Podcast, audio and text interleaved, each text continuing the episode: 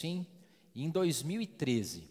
Em 2013 é, foi uma época especial para mim, assim. Especial eu digo no que tange a, a questão interna e de eu estava vivendo meio que uma algumas questões com relação ao, à posição do cristão e da igreja é, no mundo, assim, qual que é o nosso papel em tudo isso? E essa época era uma época que o Facebook estava em alta, assim. E eu escrevi vários e vários posts. Até pretendo algum dia compilar todos os posts que tenho escrito para fazer um compêndio, um e-book, alguma coisa assim. Mas o ponto é que naquele, naquela época eu escrevi um texto chamado A Revolução do Sal. E essa inspiração me veio logo, algum tempo antes, o MAP surgiu. E foi uma das ministrações que a gente fez lá no início, lá no Teatro Regina Vogue, lá nos primórdios do MAP. Ó, a gente já está falando de épocas do MAP. Né? E essa, essa ministração, ela está baseada num dos, dos textos mais maravilhosos da Bíblia, que é o Sermão do Monte. E eu quero ler com você Mateus, capítulo 5, do versículo 13 ao 16, que diz assim: Vós sois o sal da terra. E se o sal for insípido, com que se há de salgar? Para nada mais presta senão para se lançar fora e ser pisado pelos homens. Vós sois a luz do mundo, e não se pode esconder uma cidade edificada sobre um monte, nem se acende a candeia e se coloca debaixo do alqueire, mas no velador e dá a luz a todos que estão na casa. Assim resplandeça a vossa luz diante dos homens, para que vejam as vossas boas obras e glorifiquem a vosso Pai que estás no céu. Você sabe que as analogias, as parábolas, os princípios bíblicos, eles são carregados de ensinamento e são ensinamentos valiosos para tudo que a gente vive e passa aqui na terra. Em especial o sal, né? Quando a gente fala de sal, as primeiras analogias que eu fiz sobre é, o que, que Jesus quis dizer com essa analogia, nos comparando com sal, e eu já ouvi várias ministrações, mas algumas, algumas é, analogias com o fato de sermos sal me saltam aos olhos. Por exemplo, sal junto é saleiro. E sal junto dentro do saleiro não tem muita serventia. É, e o, o, grande, o grande barato do sal, vamos dizer assim, é o fato dele ser invisível. Ele faz efeito quando ele não é visto com os olhos. Porque quando você está com o sal junto no saleiro, você enxerga ele. Você pega o sal, você vê aquela montoeira de pozinho branco. Quando o sal é usado no seu propósito, ele é colocado sobre a comida para temperar, ele some. Você não enxerga mais o sal. Então a lógica seguinte é essa: que o sal, quando é junto, ele é visível, tem pouca utilidade, e quando ele é invisível, é que ele cumpre o papel dele.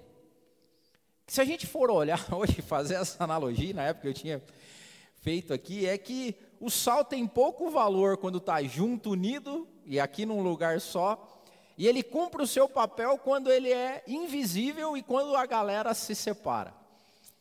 E se você for comparar o culto, quando você tem um monte de gente unida num único lugar, numa igreja, num prédio, é, é de pouca utilidade para a sociedade. É bom para o sal, tá todo mundo junto, você encontra o teu amigo sal, você fala, ô salzinho, Zé, tudo bom? e daí aquela montoeira de sal junto fica no saleiro, efeito social zero. O efeito do sal de tempero é quando ele sai do saleiro e ele vai salgar o mundo. É lá fora que o sal tem efeito. O sal tem efeito quando ele não está junto dentro do saleiro, mas quando ele está fora, misturado em algum lugar, invisível, mas cumprindo o seu papel. Então, essa era a primeira analogia. Outra, sal não é cargo, você já reparou isso? É, imagine a seguinte cena: você vai jantar na casa do seu amigo, alguém que cozinha muito bem, que faz um negócio caprichado, temperinho bacana. Aí você chega lá na casa dele e fala o seguinte: fala assim, amigo, que comida maravilhosa. Qual que é a marca do sal que você usa aqui? Porque não é possível. Me dá a marca do sal que você está usando, porque essa vai ser a grande diferença. Já aconteceu isso não? Já foi lá e você já saiu com receita pedindo a marca do sal, porque fez diferença? Não. O sal é coadjuvante, sempre. O sal é coadjuvante na história, porque o prato principal você nunca chega também e fala assim: ah, hoje eu fui na casa de um amigo meu e comi sal com mignon. Não. Você fala assim, cara, eu fui lá e comi um mignon com batata sauté e tal. Ninguém fala o sal. Porque sal não é cargo, sal é coadjuvante na história. E sal, ele está lá para fazer um papel invisível. Sal é simples. A carne pode fazer diferença, já reparou? Você pode fazer, se você fizer um prato com colchão duro, vai dar problema. Se você fizer um, um prato com uma picanha maturada, talvez fique bem melhor. O sal é simples, velho. O sal é sal. Sal não tem cargo, sal não tem hierarquia, sal não tem diferenciação em si mesmo. E todos esses essas analogias e princípios sobre sal, na época me fez pensar um pouco mais a respeito de qual é a nossa função como sal e se o ensinamento de Jesus Cristo, dito e expressado no Sermão do Monte, se está valendo hoje naquilo que a gente chama ser cristão ou ser igreja. E aqui eu queria dividir isso com você. A primeira questão que eu quero falar com você é que Jesus diz o seguinte: vós sois. Vós sois fala de identidade dos cristãos. Quando Jesus está se referindo a mim e a você, nessa lógica de sal, ele está falando assim: vocês são sal. E essa identidade hoje de sal é que, na minha visão, está tá tendo uma crise de identidade com relação a isso. E nessa época eu fui rever o meu esboço, né? E talvez hoje esteja pior do que era na época que eu escrevi esse texto e fui para o esboço. Afinal de contas, nós queremos ser sal mesmo? Ou será que nós, como sal, estamos tendo uma crise de identidade de qual é o papel do sal? Você quer ver? Nós vamos continuar trabalhando nos bastidores, como o bom sal faz, invisíveis no tecido social ou não? Nós queremos mesmo é eleger o próximo presidente da República e que ele seja evangélico. Olha, essa era a pergunta que eu fiz na época. Será que nós vamos eleger o próximo? Será que nós vamos deixar de ser coadjuvantes e agora nós vamos ser protagonistas da história? Será que agora o sal vai deixar de ser sal invisível e o sal vai aparecer? O sal vai salgar, não só salgar, o sal vai estar sentado nos lugares de destaque o sal vai ser o prato principal. Porque essa é uma crise de identidade. E olha só que curioso, a gente sempre ouve ver, principalmente nutricionistas, médicos falando assim, falando, muito sal faz mal à saúde. Olha que louco. Já reparou assim? O pessoal fala, ó, diminua o sal, viu? Muito sal faz mal à saúde. Você, você pode, corre o risco de ficar hipertenso de tanto sal. Eu vejo um tecido social hoje, uma sociedade sofrendo de hipertensão arterial, de tanto sal, cara. Sal inundando. Você fala, não, mas é assim mesmo que tem que ser, Adeus. Nós temos que ir para os lugares, a gente tem que tomar parte. Não sei. Quando eu olho a analogia de Cristo nos falando sobre sal, ele fala, não, cara. Eu já disse essa frase e vou repetir ela. Eu jamais, eu não me envergonho do Evangelho, mas morro de vergonha de um monte de evangélicos, com excesso de sal. A outra lógica que me traz é que tem alguns que dizem o contrário, falam assim: olha, use sal a gosto. Muito sal faz mal à saúde. E uma boa parte das receitas tem que ter sal. Mas a lógica é assim: sal a gosto. A pergunta e a incomodação que eu tenho é: os nossos amigos, as pessoas que vivem ao nosso redor, que sabem que eu e você somos cristãos, quanto de nós eles querem ter no tempero deles? Você já parou para pensar? Assim, o quanto de você as pessoas querem ter por perto? Em qualquer coisa da vida delas. Imagine que elas vão fazer uma receita de uma empresa. Imagine que elas querem fazer um estudo. Imagine que elas querem fazer um churrasco na casa delas. Imagine que elas querem se encontrar.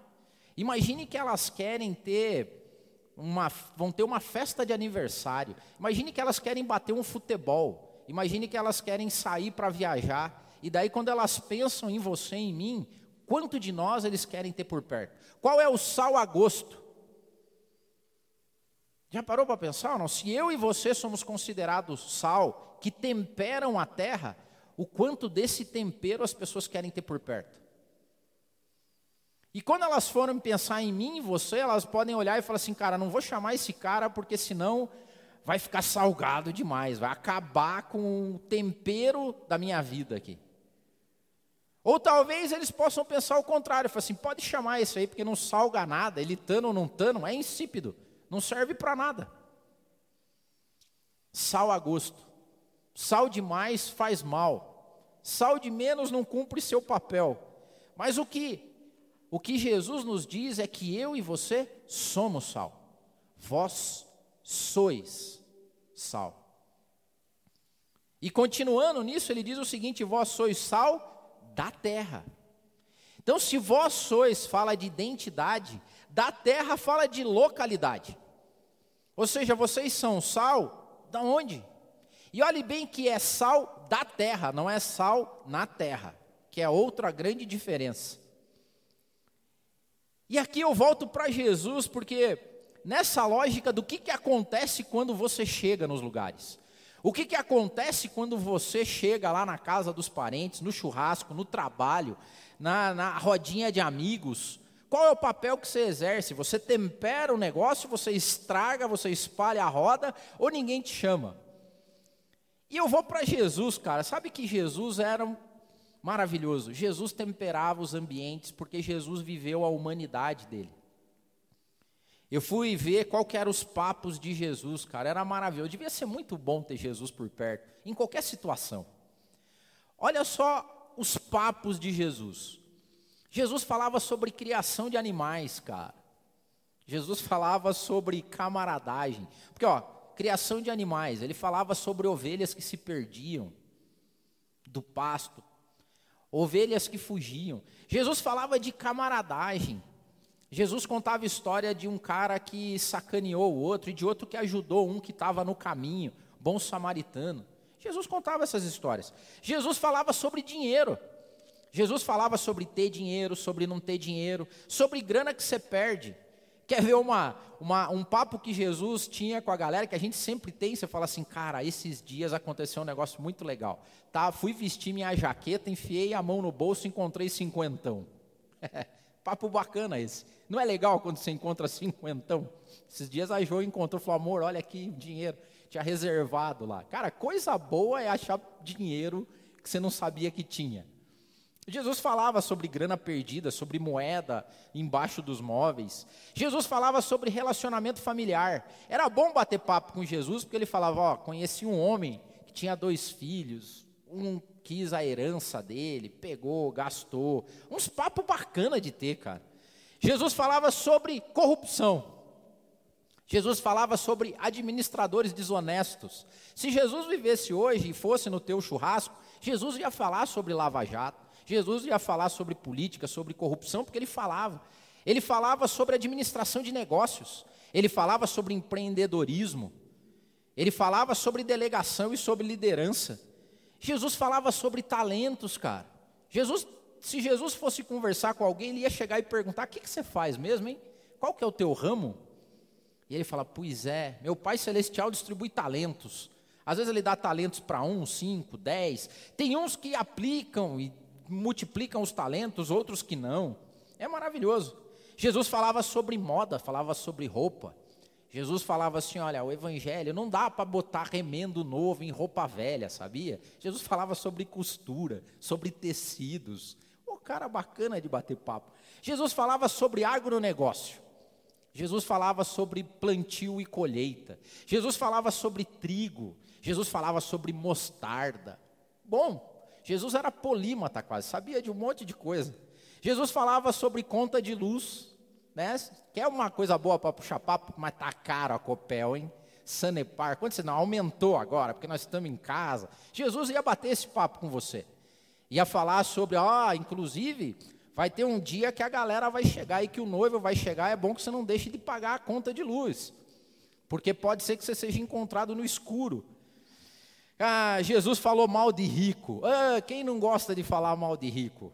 Jesus falou mal deles. Falou que é difícil ser rico e continuar firme nos princípios e propósitos divinos. Jesus falou sobre festa, cara. Jesus não só falou sobre festa e aglomeração, como Jesus participava das festas e aglomerações. Jesus falou sobre construção civil. Ou papo bacana também. Oh, construiu essa casa? É, construiu. Eu construir minha casa sempre é um papo garantido quando a galera vai lá em casa. Eu e a Jo ficamos falando sobre os perrengues que a gente teve na época da construção. É, e você também, daí outro fala, ah, eu sonho em construir também. Não, eu moro de aluguel, não, tá. É uns papos bacana de se ter. Jesus falava sobre tesouros escondidos, sobre o desejo do homem. Sabe quando você começa a falar, cara, o que, que você deseja? Ah, eu quero viajar. Coisa para mim boa é ter dinheiro. Quando eu falo tudo isso que eu estou falando para você, eu te digo que Jesus temperava a terra. Jesus era sal da terra também.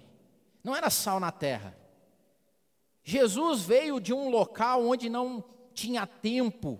Ele não era submisso ao tempo. Jesus viu, viu a glória e viveu a glória. Só que quando ele chegava para conversar com a galera, ele não pagava de espiritualzando. Cara, Jesus conversava sobre aquilo que as pessoas viviam no dia a dia. Sal para salgar da terra. Ah, Deildo, mas o lado espiritual não é importante? Ele é importante. Só que de boa. A Canaã celestial e Jerusalém é uma incógnita para a gente. O que as pessoas vivem todo dia são esse tipo de papo que Jesus tinha. Porque Jesus falou: vocês são sal da terra. Vocês não são sal na terra. Vocês não podem ficar pagando dos caras que são super, hiper, mega celestial. Vamos falar sobre serafins, querubins. Vamos falar sobre a quadratura da Nova Jerusalém. O papo que não tem a ver com o dia a dia da galera. Jesus não era esse tipo de pessoa. Jesus era aquele que chegava perto e a galera falava assim: pô, Jesus, então, estou com um problema lá com uma ovelha. Jesus falava: puxa vida, é verdade, hein? A propósito, tem uma história sobre ovelha. Jesus, estou sem dinheiro para pagar a conta de luz. E Jesus falava assim: puxa, é, é ruim ficar sem ter dinheiro para pagar a conta de luz. Porque você precisa sempre estar com a tua lamparina acesa, com a luz pujante. Jesus se conectava com aquilo que o homem vivia. É por isso que ele fala: vocês são sal da terra. O que, que a Canaã celestial tem a ver com a minha esposa que acabou de me trair, com meu esposo que acabou de me bater? Com o meu filho, que está aqui com 35 anos dentro de casa e até agora não tem um emprego. Sal da terra. De que, que adianta você chegar no teu trabalho e começar a falar sobre escatologia, não que não seja importante, quando o teu chefe precisa que você, nesse momento, se dedique e faça com que a empresa dele saia do buraco, para que os empregos sejam mantidos, para que o empreendedorismo continue valendo. Sabe? É aquele sal, é aquele tempero que é invisível, mas que é sentido. Porque você não acha também que Jesus era frívolo nesse tipo de relação que ele tinha, nem nos papos que ele tinha. Porque esse agricultor que estava tendo problema com o joio no meio do trigo na plantação dele, quando Jesus falava o seguinte: Ah, joio e trigo. Me lembra uma história. O reino do meu pai é como uma plantação de trigo. E daí veio o inimigo, o sabotador e espalhou joio no meio. Quando essas palavras eram faladas, as pessoas se conectavam a Cristo que estava temperando a vida dela. A função do sal é realçar o sabor em tudo que ele é colocado em contato. O sabor é outro quando o sal faz parte daquele. O sabor é outro quando você vai discutir temas sociais, temas políticos, temas corriqueiros. Quando você vai fazer tua brincadeirinha, quando você vai se reunir com os amigos, o sal realça o sabor da humanidade e do que nós temos como melhor de seres humanos e daquilo que a gente passa no dia a dia. E Jesus falou: vocês são sal da terra. Que alegria o dia quando o sal, cheio do seu sabor, é convidado para a festa. Quando as pessoas começam a notar que fala assim, cara, pô, vamos chamar esse cara para estar tá junto? Ou vamos fazer um churrasco, ah, não, mas chama o fulano, porque é bom que ele esteja junto. Vamos bater um futebol de final de semana? E daí ele fala assim, cara, legal. Chama o cara lá que é legal. Tempero da terra, coadjuvante mas que quando não está presente, faz uma falta danada. Já comeu comida sem sal? Não? Você vê aquele prato maravilhoso assim, daí você coloca na boca e você fala assim: hum, está faltando alguma coisa. O que? Sal. Vós sois sal da terra.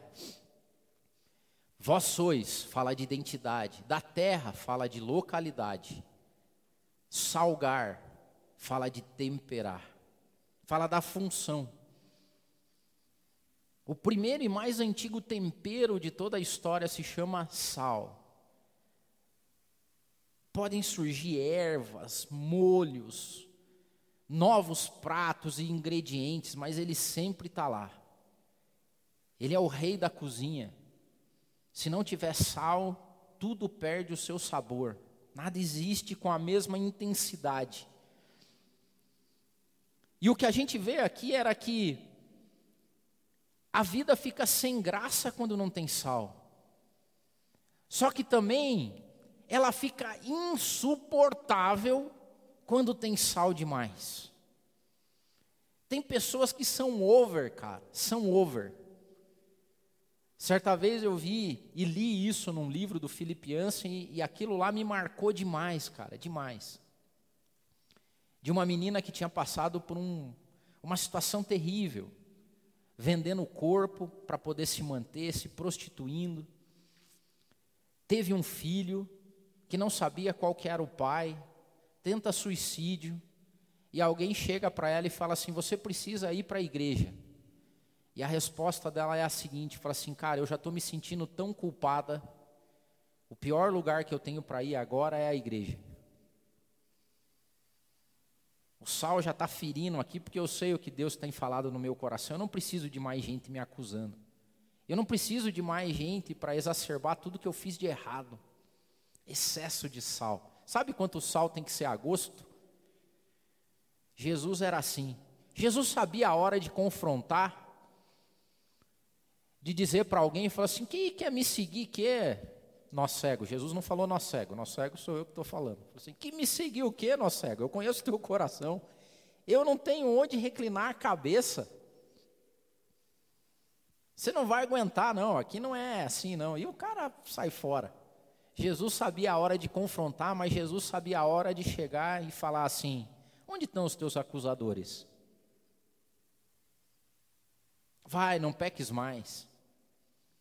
Jesus sabia a hora de afastar e sabia a hora de tocar. Jesus sabia a hora que a pessoa merecia um abraço e a hora que a pessoa merecia um puxão de orelha, porque o sal era a gosto. Porque o sal cumpria o seu papel de temperar a vida. Uma vida amarga não precisa de sal em excesso. Uma vida insípida precisa de muito sal.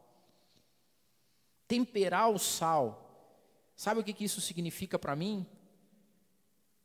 Influenciar positivamente a vida das pessoas.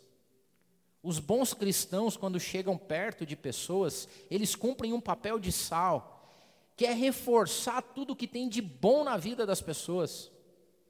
O sal realça o sabor. Eu e você, como cristão, nós temos que temperar os ambientes. A gente tem que chegar num local ou na vida de uma pessoa e fazer com que ela saia melhor dessa experiência, não pior. Jesus tocava a vida das pessoas desse jeito, salgando elas e fazendo realçar no sabor aquilo que a pessoa tinha de melhor. Passou e caminhou aqui transformando vidas nos bastidores. Eu e você, como sal, não fomos chamados para sermos protagonistas. Nós somos chamados para ser coadjuvantes. Para tocar e salgar a vida das pessoas, elas saírem melhores dessa experiência e serem melhores na vida delas. Triste rotina que as mídias sociais nos propuseram, porque agora o sal está em evidência.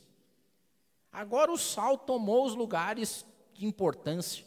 Agora a gente não fala mais da vida, dos temperos e das pessoas. Agora a gente só fala do sal. A revolução do sal.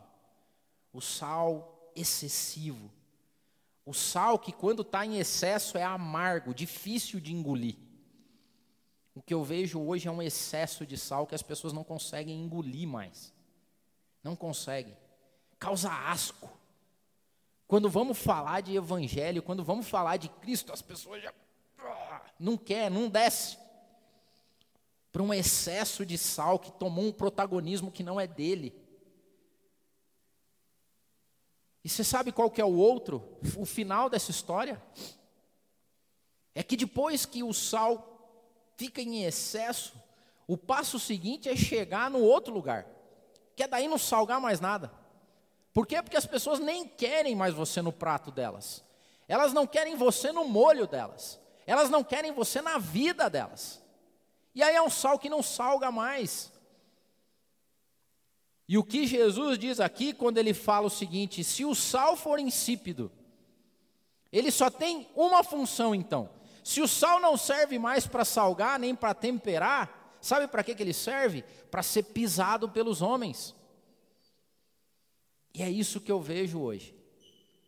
Toda vez que eu acesso uma mídia social, ou toda vez que eu recebo um WhatsApp com algum vídeo de alguém escarnecendo do Evangelho, eu vejo uma profecia se cumprindo. E eu vejo pessoas que não têm relação nenhuma com o Evangelho sendo usadas por Deus para falar algo para mim e para você.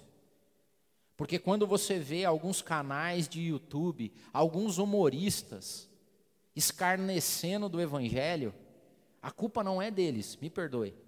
A culpa é do sal que deixou de cumprir o seu papel.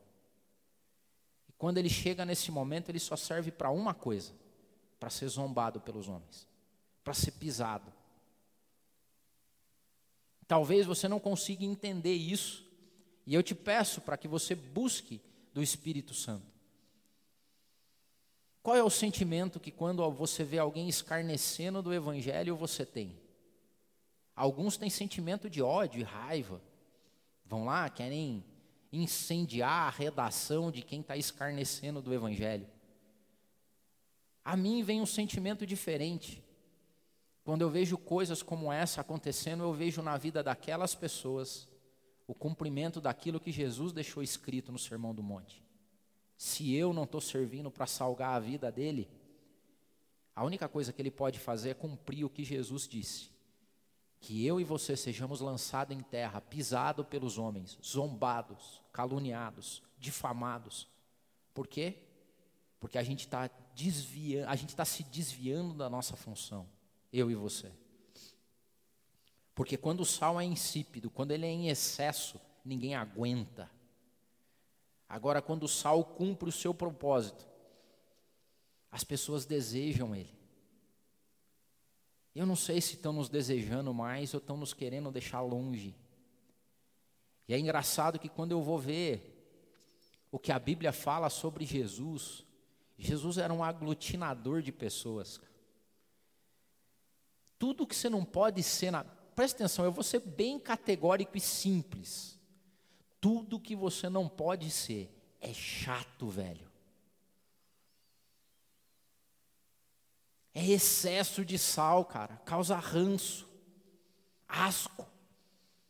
Quando você lê a palavra de Deus lá em Lucas capítulo 5, capítulo 7, você vê um Jesus que o sal a gosto de Jesus era tão maravilhoso que ele reunia todo mundo ao redor dele os críticos, os pecadores, os fãs, a galera do fervo, o pessoal que queria curtir, os amigos, os brothers, os não brothers, todo mundo. Jesus chegava num lugar e falava: Cara, nós precisamos estar perto desse cidadão aí. Se eu sou ruim, se eu sou pecador, ele me confrontava e eu voltava para casa, cara, o que, que eu estou fazendo de errado? Como é que a palavra daquele cara me tocou tanto? Para os que eram marginalizados, Jesus passava, salgava a vida deles e eles enxergavam o que tinha de melhor e valor na vida deles. O endemoniado queria andar junto com Jesus, a prostituta curada, salva, queria andar junto com Jesus. O publicano, o corrupto, quando encontrava o sal na vida de Jesus, começava a falar: Cara, tem alguma coisa errada, eu estou roubando, não posso roubar mais.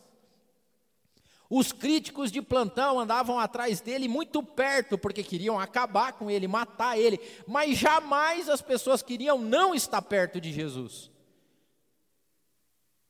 Como é que andam os teus inimigos, os teus caluniadores, aqueles que supostamente você deveria ajudar, aqueles que você deveria confrontar? aqueles que você deveria mentorear, aqueles que você deveria ajudar, aqueles que você deveria dar uma palavra de ânimo e aqueles que você deveria dar o puxão de orelha. Mas um ponto é pacífico: o bom cristão, que é sal, é desejado nos lugares. O sal é o que tempera esse mundo. Tem alguma coisa errada porque não nos querem mais por perto ou tem alguma coisa muito errada, porque só nos querem para zombar de nós. Pronto, perdemos o nosso efeito. E via de regra, o que, que nós continuamos a fazer? Nos reunir em saleiros e ficar um olhando para o outro e enaltecendo as qualidades salgadoras do meu amigo Sal nos nossos encontros de domingo, de quarta e na célula. Enquanto isso, tem um mundo apodrecendo lá fora. O sal perde o seu efeito. Sal dentro do saleiro. E a gente tem saleiros imponentes. A gente tem saleiros bonitos. A gente tem saleiros que são parecidos com o templo de Salomão. A gente tem uns saleiros tipo MAP aqui assim, que é mais moderno. Mas cara, saleiro. Saleiro.